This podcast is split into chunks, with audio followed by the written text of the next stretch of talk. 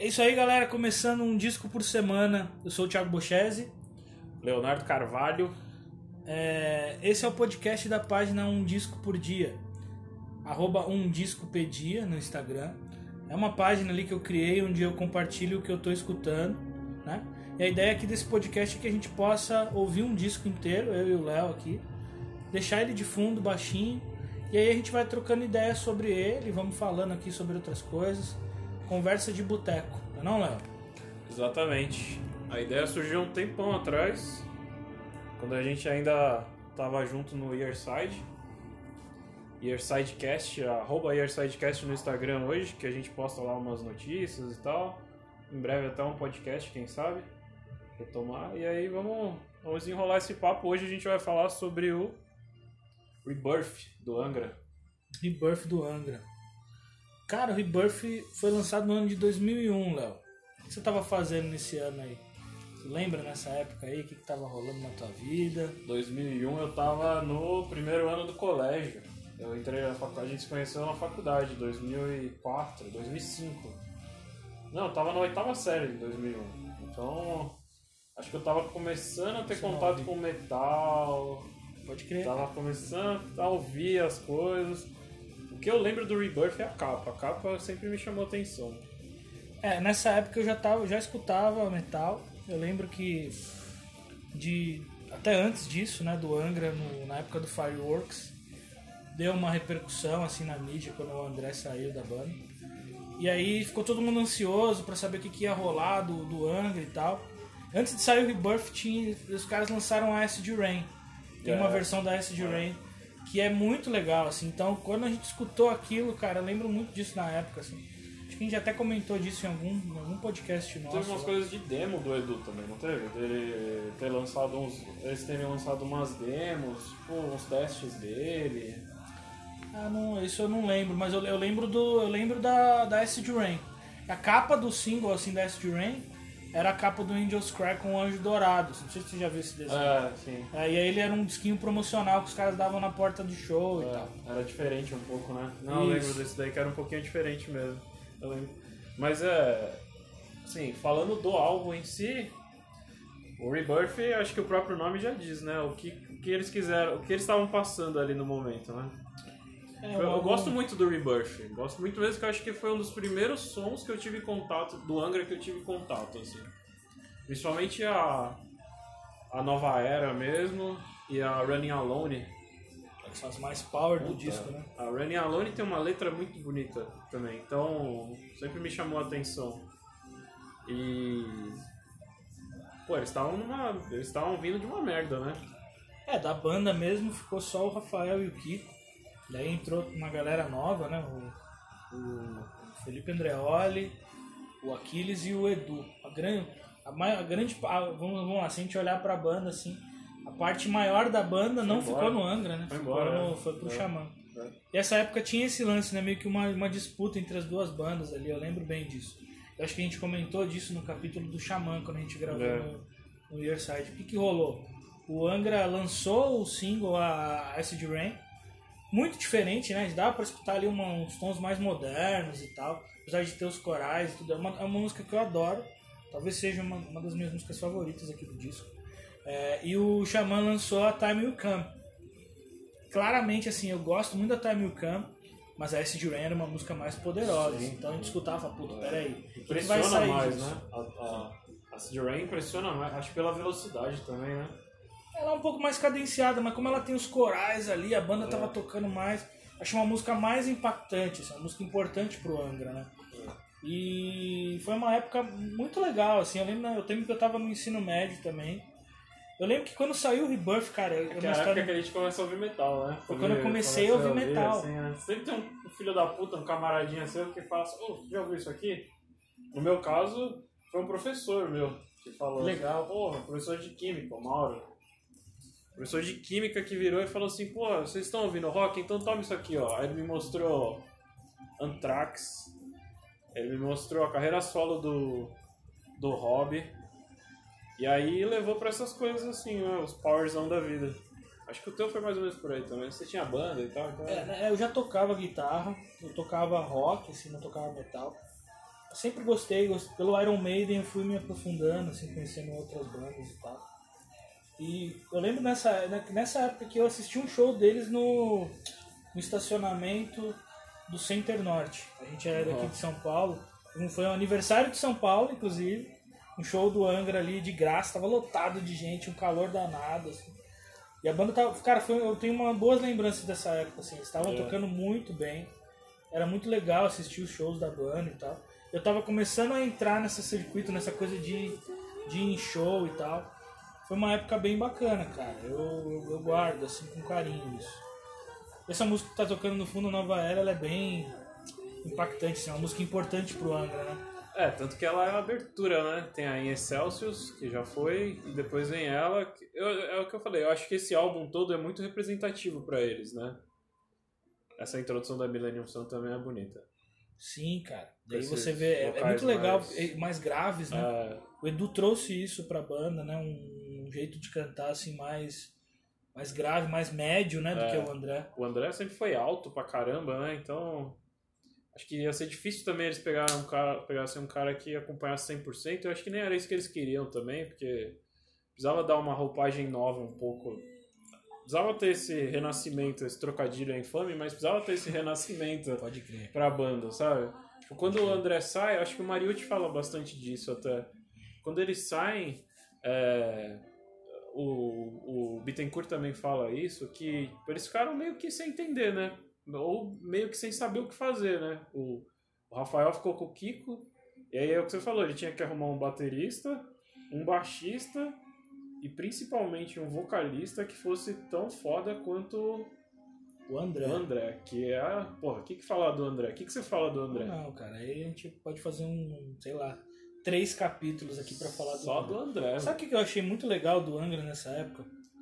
Que eles foram atrás de uma galera no underground do Brasil, cara, das, das bandas brasileiras. Então, É, o Aquiles veio do Hangar, que era do Sul, né? Que É, é uma um banda gaúcha representativa lá do Sul. o, o, o Edu veio do Symbols, uma banda que é da São Paulo Baixada também. de Santos. O Edu é de Santos. É de Santos, É, pode ele é de crer, pode Santos. crer. E que tem uma cena forte de rock também, sempre foi Sim, de underground. sim. E o Felipe veio do Karma, né? Que era uma banda de progressivo, de prog metal aqui no Brasil, aqui, aqui de São Paulo, se eu não me engano, que é a banda que era do Thiago Bianchi também. Então, é, foi muito legal esse movimento da, Que da depois banda, assim. virou o vocal do Xamã, né? Thiago Bianchi é o segundo vocal da Isso. segunda fase do Xamã. É que eu nem considero, pra mim que aquilo ali não também. existe. Mas isso daí a gente deixa de lado Legal. porque já tinha virado outra coisa naquela época. Até o, um parênteses que o Heavy Talk, o Moita lá, a galera do Heavy Talk, fez um episódio só falando exatamente sobre isso. Por que, que ele nunca comentava. É desses dias até atrás aí, de junho de 2020, sei lá. Por que, que, por que, que ele nunca comentava nada sobre a segunda fase do, do Xamã? Porque acha que não é Xamã mais, sabe? Descaracterizou e tal, enfim. É, os caras deveriam ter outro nome, né? Sei lá. Outro tudo, né? Foi bem zoado isso daí. É. Até que teve um momento que depois virou Noturna, o Aquiles entrou. É, que é o que tá também, até então, hoje. né? Cara, é uma, um conglomerado, assim, né? Tudo que o Angra gerou de bandas, se a gente for pegar isso daí e botar É. no gráfico, assim, cara, vai ficar uma- um cita- negócio muito louco. assim. Engraçado que você falou exatamente o que ele cita também. Ele fala assim, daria pra gente fazer um fluxo do Angraverse, que eu achei legal. Um mapa mental, sabe? Ligando uma banda com a outra. Olha o tá? quanto de coisa pra Angraverso. música que o Angraverso, que essa não é nossa essa terminologia, É, é, do, do Moita lá do Heavy Talk, gerou com esse Angraverso. Gerou Noturno, gerou Xamã, gerou André Matos Solo, gerou Alma. Ah, cara, tem que um depois- de banda, é, o Alma, tem outras bandas do Aquiles lá também. Remove Silence, Remove Silence. About to Crash, um monte de banda. gerou... Cara, esse solo é muito bonito, cara. Olha. É. Eu acho, cara. Aí tem um ponto nesse disco, assim, os dois guitarristas estão tocando demais, cara. É. Um entrosamento, assim, é lindo ver, cara, esses caras tocando junto, assim, é uma das maiores duplas de guitarra do mundo, assim, sabe, cara? Eu É, acho o Kiko e o, impressionante, o cara. Bittencourt sempre foram foda, mas nesse álbum eles estão de parabéns. Né? É muito solo bonito, cara. Sim, sim. A, a beleza, assim, do. É muito bom gosto, né? no- Esse álbum inteiro é difícil falar assim, tanto esse quanto o outro EP lá que é bem próximo dele, o Hunters and Hunters Prey. and Prey. É, Hunters and Prey. É muito difícil falar uma música eu falar, um, ah, essa. Essa é a foda, assim. Eu acho que ele é muito igual nesse sentido de músicas boas. É, o Hunters and Prey tem algumas músicas legais, assim, eu acho ele meio irregular, tem umas coisas mais ou menos. É, experimentações ali poderia até tirar alguma uma ou outra, mas é. É um EP, né? A gente não Ah. considera um disco assim na discografia, é uma é um puxadinho do Rebirth, vamos dizer assim, né? É o o catado que sobrou lá, então. Que sobrou no bom sentido, né? Não que sobrou no mau sentido. Mas. Falando dos caras de onde eles vieram, aí a gente tava falando que veio o Edu dos Symbols, que já tinha uma, uma carreira mais ou menos nos Symbols, ele já tava. Parece que ele já tava fazendo um certo barulho no underground. Tanto que o Edu já tinha feito teste lá pro O Iron, né? pro Iron, que se bater no YouTube você vai ver ele lá na cultura falando desse teste que ele fez. Ah, eu já vi esse vídeo, é legal, né? É engraçado de ver, que é um vídeo ruim pra caramba, VHSzão da época, mas Tudo chiado. tudo chiado, pixelado, mas é um vídeo legal de ver como a coisa. Esse olhinho final da. Muito legal, cara. E aí ele dá um, uma agudinha e acabou. E então ele já tinha uma representatividade, né? O, o Edu. Pode crer. Já era um cara ali que todo mundo olhava, pô, esse cara é bom e tal. Já é diferenciado. Pois é, mas foi uma escolha curiosa, assim, inusitada, porque realmente o jeito de cantar dele é diferente. E aí, se você fosse nos shows nessa época aí, Léo, não sei se tu teve a oportunidade de ir, o Angra tinha pouco repertório com o Edu pra tocar, né? Tinha as músicas com o André. É. Tinha três discos com o André e o Rebirth. E o que que acontecia era o Edu cantando essas músicas do André. Não sei se tu chegou a ver. Tem até um ao vivo, né? Tem um disco ao vivo. 2001, Cara, né? assim, é, não era ruim, era bem interessante e tal. Mas visivelmente você sentia ele forçando a voz É, sim, pra cantar, tipo, Nothing to Say, que é altíssimo. Isso, né, teve o. Pô. Depois ele pagou o preço por isso, né? É, pagou bem caro até, né, por sinal, mas mas isso eu eu já vi acho que alguma entrevista do Edu falando isso que o André, além de ser um cara fora da curva, isso que isso é ponto, ele é um cara que o biotipo dele parece que ajudava ele a ser um cantor alto pra caramba, como ele sempre foi. Então era difícil pra ele, Edu, cantar as músicas que o André cantava no mesmo, Mesmo tom, né? mesmo estilo, mesmo jeito que o André cantava. Então, acho que no começo ele tentou. Só que aí ele esbagaçou, Tentou, né? e aí arregaçou a voz. E, e ficava bom, assim, era legal de ver ao vivo e tal. E quando você vai no show, você quer ouvir o, É. o cara, o vocalista chegando nos tons e tal. Ele chegava, mas, cara, não era natural dele. Ele é um vocalista, assim, que, na minha visão, ele é mais. Me lembra mais o Dio, sabe? Uma voz mais É. grave, assim, ele tem um, um Mais punch diferente. né? Exato, cara. É. E mais nesse uns som. drive mais diferente. Exato. Né? é. É. Nesse som, cara, é, assim, eu, é a música que eu mais gosto do disco. Eu acho que é uma música muito, muito representativa pro Angra. Que, que, que, que eu, quando eu penso na volta do Angra nessa época, eu lembro mais dela É. até do que da Rebirth. É. Porque foi o primeiro single e tal. E ela tem esses corais bonitos. Corais tem- e os é muito vocals foda. ali também, né? São puta, muito foda assim. Pois é, eu adoro essa música. E o Angra toca até hoje ela com. Ela é uma Leone. das músicas que fica legal com o Leones. Aliás, acho que as músicas do Edu, elas ficam mais legal Melhores com pro o Leone. Né? do que- do que pro André. É que eu acho que eles devem ter uma. Eu, eu não sou especialista em vocal e nem músico, mas eu acho que eles têm uma voz parecida nesse sentido. Essa quebra no meio é legal também. Ah, muito legal. Tem um tecladinho no meio. Muito legal. Então eu acho que eles têm timbres parecidos, né? Do que o Leone com o André, por exemplo. O- é muito- acho que é muito Eu difícil acho que achar o um Leone cara canta numa região mais parecida É. com a do Edu, assim, mais grave, né? do Edu do que o próprio Leone com o André. E aí, e aí vai. Cara, é, sobre o disco aqui, ó.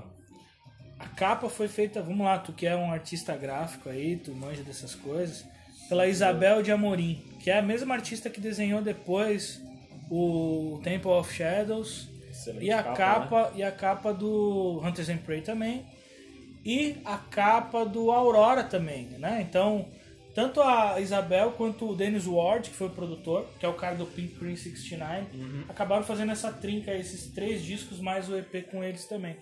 Foi uma parceria muito legal, né, cara? Uma época assim bem produtiva do Angra, né?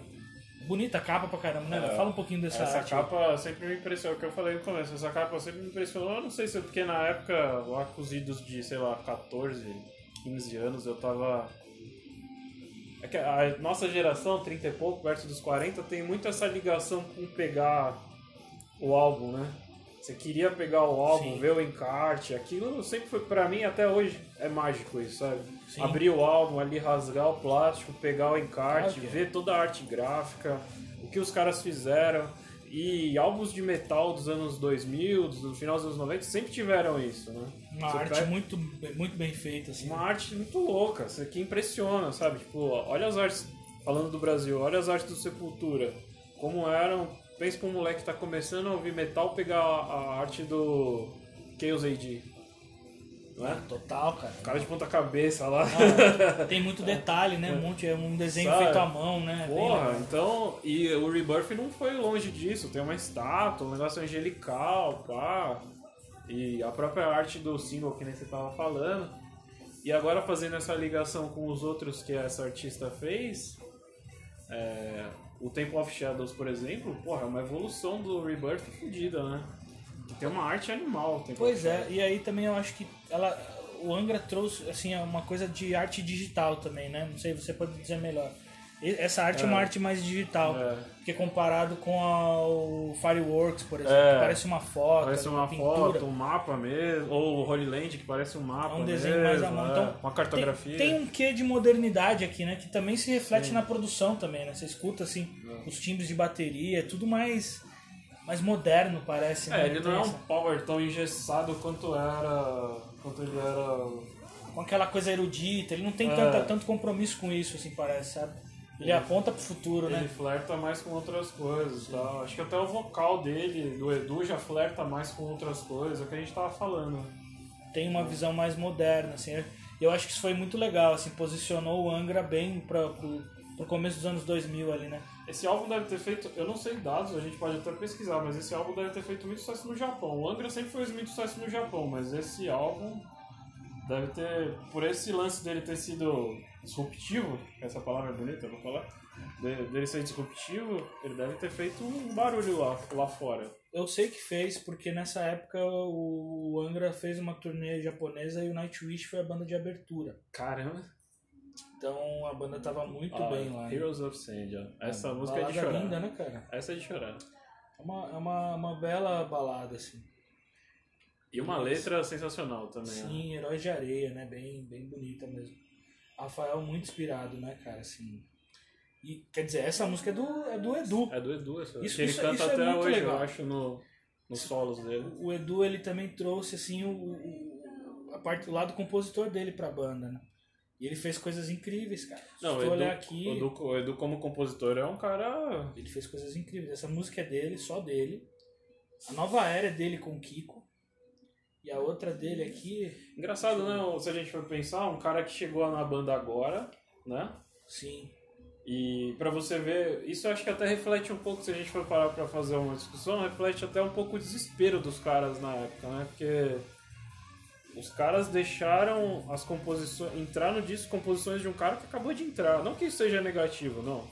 Mas estou querendo dizer que, como eles estavam só em dois, o Kiko e o, e o Rafael, eu acho que eles perderam muita força nisso de composição. Então tudo que pudesse agregar, eles estavam abertos para deixar esses caras novos que entraram agregarem na banda nesse sentido. Né? É, eu acho que foi muito acertado, assim, porque pelo conceito de rebirth, de renascimento, cara, precisamos ter né, gente nova trazendo coisa nova e tal. E tu enxerga aqui uma participação importante do Edu nas composições, cara. Tô olhando aqui, ó. Tem bastante. Como eu falei, ele fez a nova era junto com o Kiko, fez a, Ble- a Heroes of Sand e participou da composição da Judgment Day com os caras aqui. As outras é, ele não ele não participou. As outras devem ser só o Rafael ou o Rafael Kiko. É, eu falei da Bleeding Heart porque ela, ela saiu como bônus na edição japonesa. Bleeding Heart é do EP, né? Da, do Hunters and Ah, do. Hunters and Prey? Não, não É. lembrava disso. Eu achava que era do... Não. E aí ela saiu como bônus aqui, ela é uma música do Edu também. Bem legal, né, cara? Isso aqui, Letras fodas. Depois, se você for pegar esse Angra Verso, que nem a gente tava falando, se a gente for pegar o Edu lá no Alma, no Almar, né, que nem eles gostam de chamar, ali você vai ver que o, o talento de- dele de, co- como compositor também tava no casco ali. Ele tava aflorado pra caramba. Total, cara. Puta, é Escrevendo incrível. letras... Eu acho o primeiro disco do Alma muito foda. Ele acho que saiu nessa época aqui do quando eles foram pro Hunters and Prey, entre o Rebirth e o, e o Hunters and Prey, se eu não me engano. E foi uma época. O Edu tava bem ali, né, cara? Que era como um projeto paralelo, né? Tanto que Era o um nome com é... vários músicos. É, tanto que o nome do álbum não é nem Almar, né? É do Falasque e o nome do álbum era Almar de lado, Isso, assim. exato. Do Falasque ao Mar. Almar. exatamente. Depois ele tirou Depois do ele Falasque banda, é. e aí ele virou o Almar, que hoje ele diz que tá em freezing lá, tá em stand-by, que ele tá fazendo a carreira solo dele e outras paradas do gênero. Mas Heroes of Sand sempre me chamou a atenção também. Reouvindo ela agora, principalmente esse finalzinho. Uma música muito bonita. Tem uma versão com o Nando Fernandes cantando ela que é bem legal. Um tributo lá. Nando ao- Fernandes do Sinistra, que agora Isso. faz Sinistra com De várias bandas, né? Do Hangar, Ah, do do Hangar. Pode crer. Mariucci, Ardanui e mais alguém que eu não lembro agora. Olha que interessante isso aqui, Léo. Eu Tô vendo aqui, ó. O, o Rebirth ele tem nota 3 de 5, né? 3 estrelas aqui. No All Music Guide, que é uma das maiores bases de dados de música e tal. Tipo o IMDB da música. Isso, All Music Guide. E aqui no Discogs, que é um site de venda de, de colecionadores, né? O disco tá à venda, o CD, a partir de R$ 49,23. Então, 49 Ele deve estar reais fora é um de preço- catálogo, é. É, é um preço. ele deve estar fora de catálogo. E entra toda aquelas treta do Angra, né, cara? Como é complicado essas coisas, né? De registro e tal. É, Demorou pra caramba pro disco ficar disponível no de Spotify. gravadora. Acho Cara, que é esses direitos devem estar na mão isso. de alguém que não o Rafael ainda. Cara, é Não muito mais, bagunçado Rafael. isso. Ah, o mesmo rolo que deu depois, ó, na época com o Xamã lá, que os caras falam que o Xamã, o nome era, era do André, aí o Confessori quis o nome, e aí depois, no final das contas, o André ganhou e passou pro Mariotti, pro Hugo. Ah, toma aí o nome e fica com você, e eu não quero mais brigar disso, e resolve aí o que você faz com o nome. Então, é, é muito bagunçado isso no Angra, nessas coisas. Deixa eu dar um aqui, comprar CD. Vamos ver o que, que acontece quando a gente clica aqui. Unholy Wars, ó, Unholy Wars. Tem a, depois no EP, no Hunters and Prey, eles fizeram... Carcará, como chama? Caça e Caçador. Caça e Caçador. É meio é. que uma, uma, uma continuação. É. Tem muito esse, essa coisa do. E essa é Maracatu, tem. né? É, isso que eu ia falar agora. Essa é que tem mais aquele lance brasileiro, assim, que o muito Confessori gostava de fazer na bateria pra caramba. É, pois é. Foi meio que tentar dar uma. Por mais que tenha a modernidade, todo, todo o conceito novo do Angra. Acho que nessa música eles quiseram dar uma resgatada é, no sempre- Holy Land. né? Isso, sempre tentou colocar alguma coisa regional, né? É, eu adoro aí. Omni agora eles tentaram colocar uns instrumentos mais acústicos, assim. o É, tem a Caveman, né? Que é bem. meio, que é. Pelo menos uma música tem que ter, né? Esse. Sempre o Rafael acho que tenta colocar alguma coisa nesse sentido mais brasileiro, mais.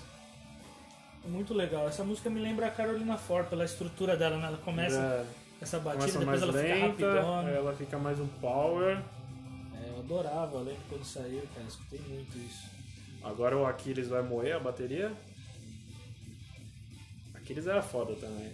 Total, cara. Gostaria de ter visto ele ao vivo, mas. Ah, então, eu vi, eu vi com o Angra, eu vi muitas vezes, assim. Não que Sempre o muito Bruno bom. seja mal. A gente viu o Bruno agora num dos últimos shows Nossa. antes do, antes do Apocalipse. A gente antes de acontecer tudo isso com o mundo, a gente viu um dos últimos shows da tour do Angra, né? Lá no Tropical, lá do. Acho que foi o último show do Omni até. Será, cara? Acho que teve outros. Não lembro. Se, não. se foi o último, foi um dos. Foi um dos cinco últimos, vai. Que foi o com o Tuata Gringa, Foi muito legal aquele show, né, Léo? animal. E aí o Bruno ali arregaçou, Ele toca bem, cara. Eu acho que ele tem um. Ele é diferente, né? O, o Aquiles é um baterista de heavy metal mesmo. Bumbo ali, arregaçando. O Bruno tem mais versatilidade, eu acho. Começa Meio que ele- jazzista, né? É, então, quer falar? Começa que ele já toca no traditional grip, né? Muito legal, cara. Esqueminha dele colocar a baqueta na mão na mão esquerda ele coloca diferente, né? Ele segura ela diferente no traditional grip. Ele segura ela, como eu vou explicar sem mostrar agora? É. Fudeu. Ele me segura. Ah, coloca- segura de lado, assim. É, né? segura de lado, né? Entre o polegar e o indicador, ele não segura ela com. É, tu colocar qualquer baterista de jazz aí É. na internet, você vai ver. Ele vai achar. O cara tocando é assim, né? E ele é o mais novo, né? Os caras ficam zoando ele, que ele é o mais moleque da banda. Então, Pois é, cara. Angra ao vivo é uma bela banda pra você ouvir. Eu É. lembro que esse show aí me impressionou bastante. Nunca tinha visto o Angra ao vivo. E o engraçado é que a gente viu o Angra e depois, no mês seguinte, sei lá, dois meses depois, a gente viu a volta do Xamã, né? É verdade, cara. Foi o Xamã Reunion. Chamar uma reunião. Então a Show gente lindo. conseguiu ver os dois lados, Foi, foi, foi bem legal mesmo. os dois lados do multiverso do, do Angraverse. E eu também cheguei a ver o Edu tocando lá as músicas do, do Rebirth lá. Eu fui, eu fui num show. Tava bem legal. t- Que é essa fase várias- solo dele, né? É, Agora, o Edu né? tá tocando com Aquiles, inclusive, com o, o Laguna no teclado também, que foi o cara que gravou aqui o, o Rebirth também. Que acho que tem participações, até dependendo do show, da grandiosidade, do, do tamanho do show, acho que ele faz ele tem participação até do maestro João Antônio Martins lá. Que é crer, shows que ele coloca mais instrumento acústico e tal, tem mais. A banda é maior e tal. Pode crer, é, o estrutura show é que eu maior. fui foi no Carioca, não tinha orquestra e tal. Ele É. gravou um DVD agora. É, isso é interessante a gente falar. Vai sair um DVD, no momento que a gente tá gravando esse, esse podcast aqui, do Edu tocando essas músicas, né? Tocando as músicas É. do. Não, acho que é o Temple of Shadows inteiro, se eu não me engano. Deve ter alguma coisa do Rebirth, mas é o Temple of Shadows inteiro com É. orquestra. Eu acho que é isso, isso mesmo. Que ele vai tocar inteiro. Ele já fez, acho que é Moon. Ele tem um álbum solo dele, que eu acho que é Moon, Moon Dance, Moonlight, alguma coisa assim. De piano, né? É. Chato pra caramba. E né? agora ele tá com essa, essa pegada aí de fazer. Ele teve a treta lá do. Acho que 2018, eles tiveram uma tretinha até do. Ele e o Edu, ou ele e o Bittencourt, que um não deixou usar o nome do Angra, um falou que tava se aproveitando do nome, não sei o quê. É complicado, né, cara? Eu, eu confesso que assim. Como é que o Edu vai fazer um Temple of Shadows né, em concert sem a banda? sabe? É meio bizarro isso. Olha lá, ó, ó, Temple of Shadows em concert, é isso. DVD e Blu-ray ao vivo. Eles vão tocar na íntegra. Já tocou, já gravou, né? Isso aqui só vai sair agora. É. Então ele tem, olha lá. ó. Ah, é legal, ele tem o Temple of Shadows inteirinho, ponta a ponta. Que é um puta álbum, hein? Depois tem aqui, ó, uma música com o Guilherme Arantes, olha que legal. Caramba. as músicas novas do Edu solo lá e Rebirth e Nova Era. Ele encerra Tudo com orquestra. Ele encerra com Rebirth e Nova Era. Isso. Encerra o show com o set com. Você vê como esse álbum é importante na carreira dele também, né? Porque se a gente for resgatar, voltando lá tentando fazer um recorte na, na da época, né? O Edu saía, beleza, ele era de um cara já reconhecido, entre aspas, no underground, se é que a gente pode dizer, mas ele não nunca teve o peso nas costas dele de uma banda como o Angra, né? Não. Então quando ele entra no Angra, olha o peso que ele tá Assumindo. que ele né, tá a assumindo, a responsa e a estrutura do substituiu o Angra. André Matos, né, cara? Puta. É, sem contar isso, né? Quer peso maior que esse é embaçado, esse é foda. É, e sem contar a estrutura toda que ele pega o Angra ali, né? Por mais que eu acho que eles tenham perdido muita coisa de patrocínio ou de promoção, quando o André sai, da galera já achar que o Angra meio que ia acabar ali, eles ainda tinham um nome, né? Porra, a Tinha, banda claro, mais conhecida de power metal do Brasil. Claro, claro, com certeza. Tanto que quando o disco saiu, ele saiu por grava grandes gravadoras e tal. Existia um- uma confiança ali né, no trabalho É. do, do Rafael e do Kiko. E, e mantiveram patrocínio de guitarra, né, da Tajima ali, de todas as. Uma, uma- uma porrada de patrocínio. Sempre foi uma banda É. que teve- foi muito bem assistida por marcas de instrumento, por tudo. É. Então, Eles, é, a gente tem que contar ainda também que o Kiko tava lá, né? Então o Kiko sempre foi um cara virtuoso, né? Então o nome dele era importante também, né? Sim, sim, claro. Os dois, né? A dupla de guitarra ali era bem importante. O Kiko sempre foi um cara de revista de guitarra, uma É. referência no instrumento. Assim. Então isso traz uma credibilidade também, né? E eu acho que, cara, foi um álbum importante pro Edu, muito importante pro Edu.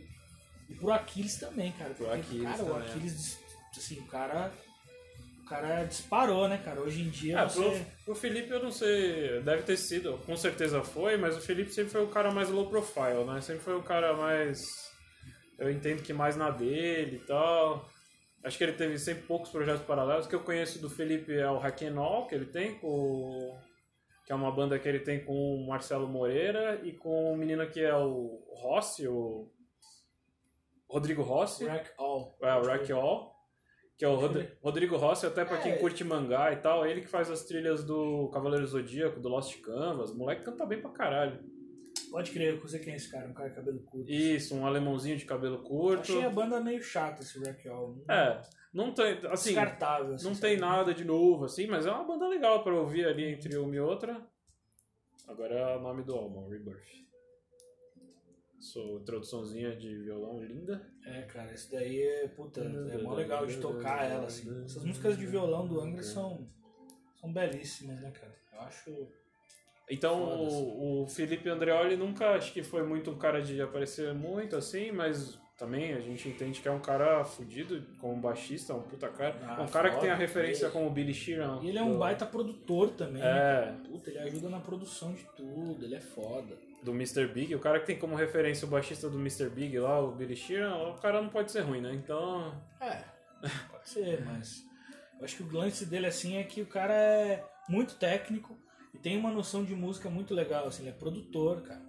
Tu vê lá os vídeos dos caras gravando os discos lá, que agora eles estão. É, agora tem bastante disso. Ele, ele é o cara que senta ali do lado do produtor, é o representante da banda, assim, sabe, na, na produção do disco. Consegue falar de igual, né? Pois é, me chama muita atenção o lance do Aquiles, eu comentei, porque, cara, até hoje, se você pegar qualquer publicação de bateria, Ele o sempre cara vai estar na cabeça, sempre né? sai, sempre tem DVDs dele novos. O cara é uma referência no instrumento, assim, muito, muito forte. E Ele pode ter sempre um- desconhecido, né? É, ele, ele pode ter- ele pode ser sempre um cara que é meio polêmico pelas, pela, pelo jeito dele, porque falam que ele é meio sistemático com as coisas dele e tal. Tem até uma história dele com a Luca da 89 que fala que ela num, num show da 89. Ele já usava os pratos vermelhos tal, acho que é paste, né? Ou dizia, não sei qual é o patrocinador dele, mas já é vermelho, característico dele e tal. E falam que ela, ela fala que foi lá e meteu a mão no prato, assim, da bateria dele. E aí ele ficou puto com ela, porque, ah, marcou meu prato aqui, não sei o quê. Então eu acho que ele é um cara sistemático, ser mas. chato, né? Ele é um cara chato, é. Mas ao mesmo tempo. né? Isso. Mas perfeccionista no bom sentido da palavra, não aquele perfeccionista aquele cara pau no cu, sabe? Não, um cara legal, de, que quer sempre as coisas Quer no limite. excelência, né? Quer Maestria, excelência, isso. É peixe. Ele é da peixe. Ele é da peixe, né? Então. Isso. Ele é um cara que é sempre no limite, no limite do que ele pode fazer, assim. Então, eu acho que isso foi muito importante na época pros caras também. Trazer um cara tão. Tão bom tecnicamente, né, cara? Tão- É. Com, com muita vontade de, de, de- crescer como baterista. E, cara, e, e tem uma coisa que é impressionante de ver até hoje. Pega o- os drum, os drum cam lá, os- as câmeras Nossa de bateria do cara. Puta que pariu. né? Isso é louco. Não, e agora que tem mais tecnologia, né? Dá pra filmar. Com GoProzinho ali em cima. Primeiro que não tem padrão. Você olha assim, a música não tem um padrão. Ó, agora ele vai bater aqui quatro vezes aqui, quatro vezes ali. É Ah, não. Como o cara decora aquilo, sabe? É. Grande baterista. O, a alcunha dele de Octopus é, tem toda a razão, porque é insano, é insano. Então, acho que isso tudo, se a gente for colocar no papel, montou um, um um quadro assim pro, pra esse álbum, que foi foda, né? Foi importante pra caramba, sabe? Tô, tô lembrando aqui dessa época uma história engraçada com o Aquiles, que lá na, na freguesia do Ó, onde eu cresci, tem um centro cultural lá, de, de um, um centro cultural assim, no Largo da Matriz lá. Quem é da região vai saber do que eu tô falando. E nessa época teve um workshop com o Aquiles lá nesse, nesse centro cultural. De graça, uma galera assistindo. E aí você podia fazer perguntas assim, um cara perguntou pra ele, falou assim, Aquiles, você teve muita dificuldade pra tirar as músicas do, do Angra com, no confessório. Daí ele olhou pro cara e falou assim: Essa pergunta é muito maldosa. Então foi todo mundo riu, assim, sabe? Porque se ele falasse que não, ele ia falar que o cara não era tão bom. É, Então. e se ele falasse que legal. sim, ele ia É, tipo, tá comprometer. mentindo, porque dá pra perceber que pra ele é um outro tipo de, de, de bateria, assim, É, mais outra, outra levada, né? Outro esquema do confessório, né? Confessório sempre foi um cara mais uh, Groove, né? grooveado, é, uns groove, assim, umas, uns ritmos diferentes, in- inserir uns lances de maracatu lá que a Eu gente tava prefiro falando. o, o, o, O Priester. o, o confessório. O confessório. Eu prefiro o confessório. É, no final do dia, eu acho que o confessório é um cara mais legal de se ouvir. Que ele sabe? fez no Holy Land ali, cara. É, É, então. se você, no final do dia eu digo, se você ouvir tudo, assim, muita coisa, no final o confessório vai ser um cara mais palatável. Eu também acho. Porque se você ouvir muita coisa do Aquiles, beleza, parabéns Aquiles, gosto pra caralho do seu trampo, se um dia alguém te falar do nosso trampo aqui que você tá ouvindo, mas, caralho, tem hora que é chato pra porra, velho, parece uma máquina. É muito máquina. É uma máquina. Assim, isso não é um demérito. Pelo que contrário, é um elogio. Mas tem uma hora que satura. É, e eu acho que era isso que a banda precisava na época também. Não dá pra dizer assim, ah, mas não é bom. Cara, o, que, o, o caminho que eles, que eles desenharam com o Rebirth, que é olhar pro futuro e tal, pedia uma, uma bateria mais técnica. A banda queria, queria se desafiar tecnicamente ali, então um cara tinha que acompanhar eles. E talvez o, o estilo do, do Confessório não. É, fato Não é que eles precisavam, eles precisavam mostrar alguma coisa nova, né? Se eles trouxessem mais um álbum, assim, ah, é mais um álbum aí qualquer, nessa época, em 2001, eles iam ser engolidos ali. Cara, tinha muita coisa. Eles iam Power morrer. Metal tava. É. Nossa, um milhão de bandas. Então, foi o que? Foi a época do Stratovarius no auge.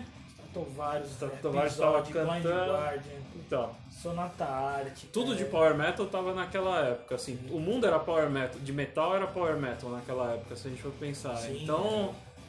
O que hoje a gente vê muito o que nesses def, assim, os negócios mais extremos, que os moleques, que a maioria quer fazer uns negócios mais extremos, na época era o power. É, Eu acho que hoje, dentro do metal, o que mais se aproxima do mainstream, nessa época era o Power Metal, muito bem, bem lembrado por ti. Stratovarius, essas bandas estavam. Nossa, cara, passava na TV É. se bobear. Hoje em dia, cara, talvez seja essas bandas meio tipo Lamb of God, assim, um trash meio melódico, não sei explicar, trio. é, que faz uns Né? crossover às É, vezes, meio, assim, meio negócios trash, meio... mas tem um pouco é, de melodia e tal. Que é legal pra caralho também. Tem uns vocal gosto. gritado, mas também tem uns vocal mais É. tranquilo no meio É, e tal, vai ser. misturando tudo, né? Acho que é. E a cena da Suécia de death melódico, né, de Gotemburgo lá, do, do Ark Enemy, várias bandas, né? É. Amon Amarth, essas bandas também tem É que uma... ali é um, é um caso à parte, né? Sempre teve... Sim. Tem na água dos caras lá, deve ser diferente, né? E é... É, a gente até como já falou sobre isso, não gravando, né? Tipo, do quão prolífero é o A cena lá, né? É. E aí a gente fala assim da água, mas é, Léo, é até fácil de entender, cara. Lá se tu tem uma banda, assim, a né? gente, é, se a gente, É. esse podcast que a gente tá gravando, se a gente, a gente chega lá no governo e mostra nosso projeto, os caras dão uma grana É. pra gente fazer acontecer a parada? Acho que eu ouvi alguma coisa da Finlândia também falando nesse sentido, dos caras do Nightwish falando que a Finlândia tem. Se, a- se você tem uma banda, eles te disponibilizam um estúdio ou te dão uma bolsa lá, uma espécie de bolsa pra você. um auxílio e tal. A mentalidade deles está além, né? Na cultura, falando culturalmente assim, os caras estão além do que a gente tá aqui. Total. Pelo menos uns 50 ou 100 anos, 50 anos na nossa frente eles estão, sabe? Porque hoje pega uma banda de under- do underground aí que faz um, um som de metal. Quanto chão os caras vão ter que. Ah, não dá, cara. Quanta grama os moleques vão ter que comer pra. Cara, e você gasta muito, cara. Gasta muito. Gasta com ensaio, gasta com instrumento, gasta com produção. Gasta com estudo. Tudo. Você vai estudar, tem que ter um É. instrumento bom. tem- Esse som é muito legal também, esse Judgment Day. Sim. E é, uma- é um som que passa muito batido, assim, na, na discografia do Angra, né? Eu acho essa música muito foda. Mas é um som Muito que acho que tem bastante fã que lembra, viu? Porque É? nas lives que o Rafael fez, agora com esse lance de pandemia todo, o Rafael tem feito bastante live pelo Instagram. Eu acho que teve uma que ele falou da Judgment Day até, que a galera sempre lembra bem, essa fala, fala da letra e tal. Olha lá, esse é, esse é o único som do disco que o, o Aquiles participou da composição também. Então ela é do Kiko, Edu e Aquiles. Muito boa a música. Então quer dizer que todos, menos o Felipe, tiveram sempre algum. E o, e o algum- Bittencourt escreveu todas É. as letras aí. O Andreoli que não participou em nenhuma letra, assim. Ele era Participou dessa- da letra da Nova Era só, tá escrito aqui. Todas as letras é do Rafael, Nova Era é Rafael e Felipe. E as músicas vai variando, né? Fui falando. Sim. Essa é a única que tem três compositores, que é o Kiko, o Edu e o Aquiles. Bem legal a música. Solinho agora. Solinho foda também. Ela é uma música muito boa, assim, ela tem várias nuances, né? Não é um som mais reto, assim, é meio prog, né? Mais progressivo. É, muito disso a gente vê depois lá no Temple of Shadows, né? Que você tava falando do Temple of Shadows. Não sei, se- o Temple of Shadows é um dos que eu mais gosto da era Era Edu. da Eredu. Eu Pois fico é. muito na dúvida entre esse, o Rebirth e o, E o o Temple of Shadows. Shadows. Às vezes eu gosto mais de um. Não sei se é porque o Temple of Shadows tem Spread of Fire, que é puta que música, que até ganhou prêmio como melhor composição do metal. O Edu ganhou um prêmio por ela. Legal. E Shadowhunter, que tem aquela É. parte do violão. Puta, é animal. Assim, Caralho, aquela e a parte. gente, a gente, só pra não falar demais do, do Temple of Shadows, porque nós vamos, a gente pode gravar um capítulo, mas Pode. eu acho que o Temple of Shadows, eu gosto muito mais da segunda metade dele do que da primeira. Morning Primeira- Star. a primeira é muito, muito É. power metal, é muito desesperado. Paulada, é. Tudo power, é tudo É. muito, muito exagerado. Mas a segunda parte tem Morning Star, Explodes of Time, No Pain for the Dead, No Pain for the Dead. The é. Shadowhunter, Late Redemption. Cara, é, é absurdo. assim. Essas músicas aí são das melhores do, do, do Angra, assim. Então. Acho que a primeira acho- parte ainda tem Eagle Painted Grey. Não, Eagle Painted Grey é do Aurora. A do. A primeira parte tem Winds of Destination, tem Angels and Demons, Temple of Hate Temple of Hate, e a, caramba, é e verdade. a Spreader Nossa. Fire. Temple of Hate, puta paulada. É. E ele é bem, é bem isso, lado A, lado B, É. né? O lado A é totalmente É, power. eles sempre têm uma fórmula, né? Eles falam que eles fazem essa fórmula. Eles têm que ter três músicas que são. No Omni, naquela vez que a gente trocou ideia sobre o Omni, a gente viu essa. Que eles falam dessa fórmula. Tem que ter uma música prog, tem que ter algumas prog, tem que ter umas. Duas Power Zona. Power duas, Zone no assim, começo e pra, no final. isso, pra dar na orelha, que no Omni é Travelers of Time. Acho que não, é a Que a- primeira, Light of Transcendence. É, e, e aí tem uma música que eles sempre enfiam uns negócios War mais Horns. ritmo. War Sempre Horn, tem. que no caso do Omni era a Caveman, que a gente falou. Isso. Exato. E tem uma que é a música que eles Tem uma viajam, balada, assim, tem uma balada. progzão. É. Pode ver, ó. Esse padrão tá aqui também. A segunda Nova Era e a penúltima é a Running Alarm, que é mais power também. Que é essa que a gente tá tocando agora. Isso. Que é uma música bem rápida. Powerzão, bem É. legal, velho. O Kiko comendo na guitarra. É bem legal esse, esse solinho. Então, aí, talvez assim, quando eu olho pros dois discos, pro Temple of Shadows e pro Rebirth, eu adoro essa segunda parte do Temple of Shadows. Mas a primeira eu acho legal, mas nem tanto. Agora quando eu escuto o Rebirth, o álbum inteiro é foda. Então É. fica isso, assim, tipo, cara, se pá, eu gosto mais da outra metade do Temple of Shadows, mas é meio disco, não é o disco inteiro. Eu gosto da primeira parte, mas a segunda. Aqui já é mais coeso. Essa mas não quebra chega a na- ser. É, muito bom. Essa isso. quebra é louca. Agora ele entra, mas ele dá uma quebrada na música. Bem legal, bem legal. Mas eu concordo com você. O. Tanto que até agora a gente não falou assim, puta, essa daqui é meio. Não tem é, música. Não sabe, deu uma torcida de boca nela. Nenhuma você consegue falar isso no Rebirth. E eu acho que é porque casa com tudo isso que a gente tá falando nessas últimas meia hora. Tá- a banda tava no casco, eu acho que todos estavam querendo mostrar que eles ainda eram músicos foda, que eles tinham lenha pra queimar ainda pra caramba. E o sangue novo que entrou também, né? É importante isso, trazer esses caras novos, essa refrigerada que deu na banda, assim. Dá espaço pra eles, né? Isso que é legal também. É, então, por isso que me surpreendeu quando você falou, pô, tem composição do Edu, que eu, sinceramente, eu não lembrava. Porque dá espaço pra um cara que tá acabando de entrar na banda. Porque do mesmo jeito que ele compôs os negócios muito loucos, podia vir umas merda, né? Ele podia ter metido umas letras bosta lá e É, no desespero passar, sabe? sim, mas acho que não. Aí os caras tinham um produtor muito bom. E aí falando um pouquinho da produção que a gente não falou e já tá acabando É. o disco. Dennis Ward.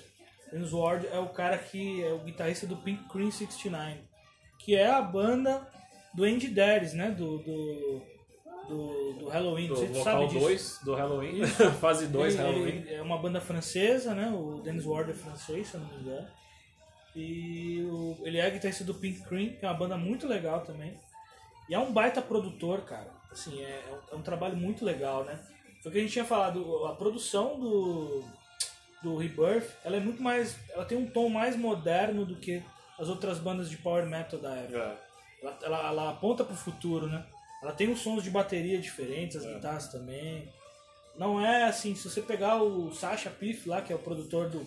Que era o produtor do De Angra. quase antes, todos tá? os power É que tudo fez muito sucesso. sinfônico É. e tal, grandioso, que é foda também. É, sim. Quem sou eu pra dizer que não é bom? Mas aqui já tá, tá mais contemporâneo, assim, a época, sabe? Aham. Bem legal, cara. Eu, É, eu curto a produção. Assim, Tem números aí? Quanto ele, quanto ele vendeu? Deixa eu ver Deve se ter eu vendido acho. pra caramba, porque uma olhada aqui. foi a volta, todo mundo tava na expectativa do do que, que ia ser do Angra e tal, porque o, não demorou muito pra lançar, né? Acho que o André saiu em 2000. Quando o André saiu? 2000. Acho que eles demoraram um ano, basicamente. 99, É, por aí foi. um ano, dois, eles já estavam lançando o- o Rebirth já, então eles não deram um, um gap muito, um intervalo muito grande entre o final de uma era para o começo da outra, se a gente for pensar. Olha, eu achei uma matéria aqui de 2001 da época no Whiplash, velho Whiplash. É muito legal que eles guardam as É, tem bastante coisa da época. E aí tá falando que o Anga ganhou disco de ouro. Ouro devia ser seria 100 disco de mil, ouro? Deixa eu ver. 100 mil vendidos, 100 né? mil cópias Ah, vendidas no mundo. Não. Conquistou o disco de ouro no Brasil. O Brasil era No 50 Brasil, mil. ó. No mundo foi 100 mil, no Brasil foi 50 mil. E aí aqui ó, tem avaliações do disco. Hard Rocks na Inglaterra, nota 9,5. Caralho, 9 Metal. Hammer, nota 8,5 de 10, né? É. Power Play na Inglaterra, nota 10. Old Crew, nota 9,5. Rocket na Alemanha, aqui a nota máxima é 6, a nota foi 4,5. Rock Underground no Brasil, nota 9 de 10. SF Perlek na Finlândia, nota 8,5 de 10. Sweden Rock Magazine, nota 9 de 10. Tombstone na Grécia, nota 9 de 10. Não, E a Valhalla Brasil tá nota 9 de 10. resumindo, os caras tiveram todas no talo, quase. Todas as Incrível. notas no talo. Então, e matéria na capa em várias revistas: Force, Road Crew, Ro- Rock News, Rock Underground e Scream na Noruega. Não, gerou um buzz É incrível. sensacional na época, né? Gerou um buzz pro nome dele sensacional. E não foi um negócio falso ou pedante, assim, foi um negócio real mesmo, que os caras estavam trazendo algo fodido na época. Foi muito legal isso, né, cara? A banda deu uma boa. E é louco pensar que uma banda de metal vender 50 mil cópias físicas, né? Hoje a gente não. É mesmo, cara. Hoje a gente não. É impensável uma banda de metal hoje. É, Fodendo. isso não é saudosismo ou nostalgia de festa de flashback e tal, essas porra assim. Não, é. O mundo mudou tanto que é impensável hoje você vender 50 mil cópias numa banda de metal, sabe? Sim.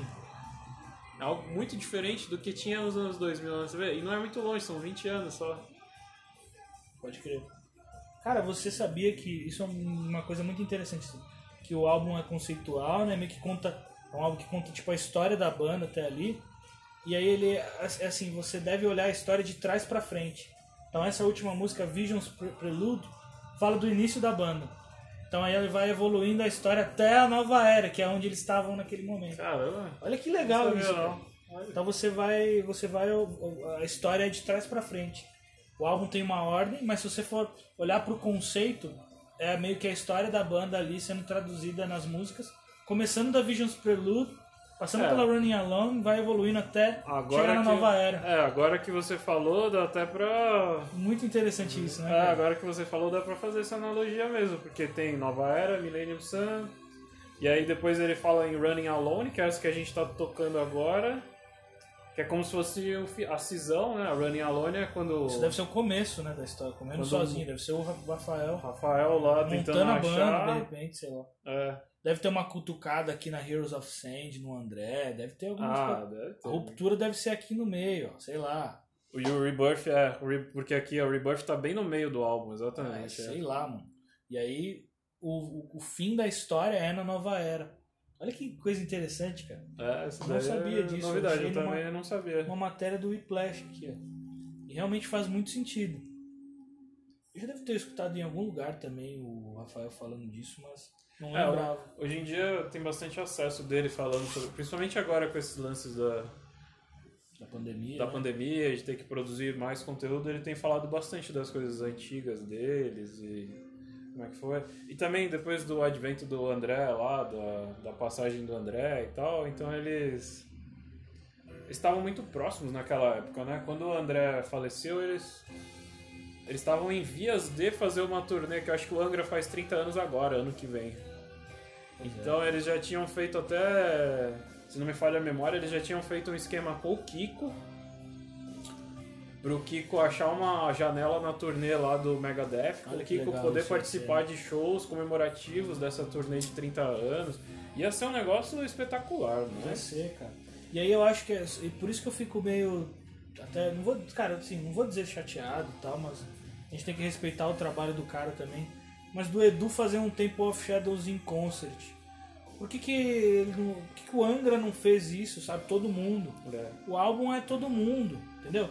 Então quer dizer, meio que deu uma estragada na comemoração, assim, de, É, de quando isso podia acontecer. é, dá uma abafada, né? Querendo ou não, tira um pouco o brilho, né? Da...